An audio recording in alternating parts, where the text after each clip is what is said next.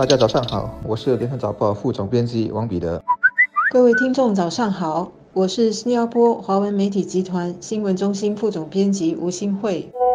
早上好，我是思远，负责经营益顺公园小贩中心的餐饮集团 Timber 再出新招，推行了托盘押金政策之后呢，又再次推出幸运抽奖，食客在归还托盘的时候，有机会赢取两元至五百元不等的幸运奖金。首先说操作性，啊，也就是啊，看这个制度难不难呢？是不是得搭配周章啊？会不会很烦人呢？我首先猜想啊，这个是现场操作的，例如啊，在那边设个啊轮盘啊，或抽奖箱，那么一个托盘换一个抽奖机会，啊，那就得有人看着在那边负责。而这个人手，我在想，如果你派出去托啊收托盘啊，整理桌面上的碗碟，会不会好一点？那么如果是说后端的作业，也就是说每周或每月抽奖，那就得填表格了。问题是时刻有没有这个时间和兴趣，乖乖的跟你填表格？我想多数时刻可能不跟你玩了。第二是有效性的考虑，就是说这个奖励最终能不能够达到他预期的成果，促使更多人归还托盘。这点我不太，我倒不太确定啊。五百元也啊，对一些人来说也许是很大的诱惑，大家可能把它当一次中获利的机会，幸运的话就有了一笔横财。但就算很多人在益顺公园这里乖乖的，因为有抽奖而归还的托盘，我也肯定他不能复制到全国全岛。最后是观感的问题。我读这则新闻的时候啊，脑海里一闪而过的是，啊，如果要在公共厕所，比如说鼓励用户抽水啦，那么你抽了啦，机会机器就会吐出一个幸运号码，让你有机会赢得五百元。你想大家会有怎么样的想法？会不会觉得怪怪的？我如果是一个有公德心，平时就会自动自发归还托盘呐，会抽水啦，那这个抽奖机会会不会对我啊的这个小小的尊严有那么一点小伤害呢？人家会不会以为我的动机很现实，就是为了这个抽奖贪这笔可能的五百元的啊财富？结果我本来就会做，觉得应该做的事情，现在却变成了一种啊有钱能使鬼鬼推磨的一个一个事情了。其实我一直很好奇，新加坡有多少家庭在家里用餐后会自动把碗盘拿到洗槽里，即使不是自己洗，也会拿到洗槽给别人洗。如果在家里有这样的习惯，那么在小贩中心能不能也这么做呢？也许这些问题我们应该问的。不是能不能做到，而是愿不愿意做。老实说，这么做是举手之劳的事，很容易的。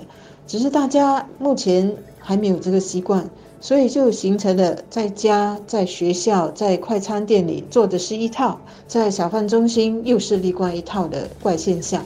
我们也许应该想想，要给我们家的小朋友这么混乱、这么标准不一的生活习惯吗？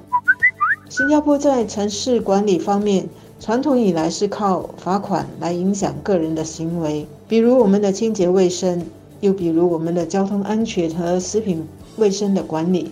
对于小孩子呢，我们这是随随便便就搬出警察叔叔来了。换句话说，我们的所谓公民意识是在处罚和恐吓的制度下形成的。好些公德心的意识到今天都没有内化，包括不要乱丢垃圾。那更别说是已经养成好习惯。不过呢，近年来我们的社会又转向另外一个方向，另外一种城市管理方法，比如通过礼品或者金钱奖励来鼓励人们改变行为。像今天说的益顺公园小贩中心的托盘回收计划可以抽奖，就是呃就是一个例子。或者有时呢，我们就干脆把所有应该有的习惯、良好习惯机械化。比如上公共厕所，马桶会自动抽水，以此类推。小贩中心的碗盘问题是否也要全部自动化，由机械或机器人来解决问题呢？怎么样鼓励人们归还托盘？我其实没有答案，但一直想一个很根本的问题，就是给顾客一个整洁、干净的用餐环境。究竟是食客自己的责任呢，还是经营者本身就应该追求的设法提供的一种价值？我想这个义务责任啊，要先理清楚，最后才谈公德心。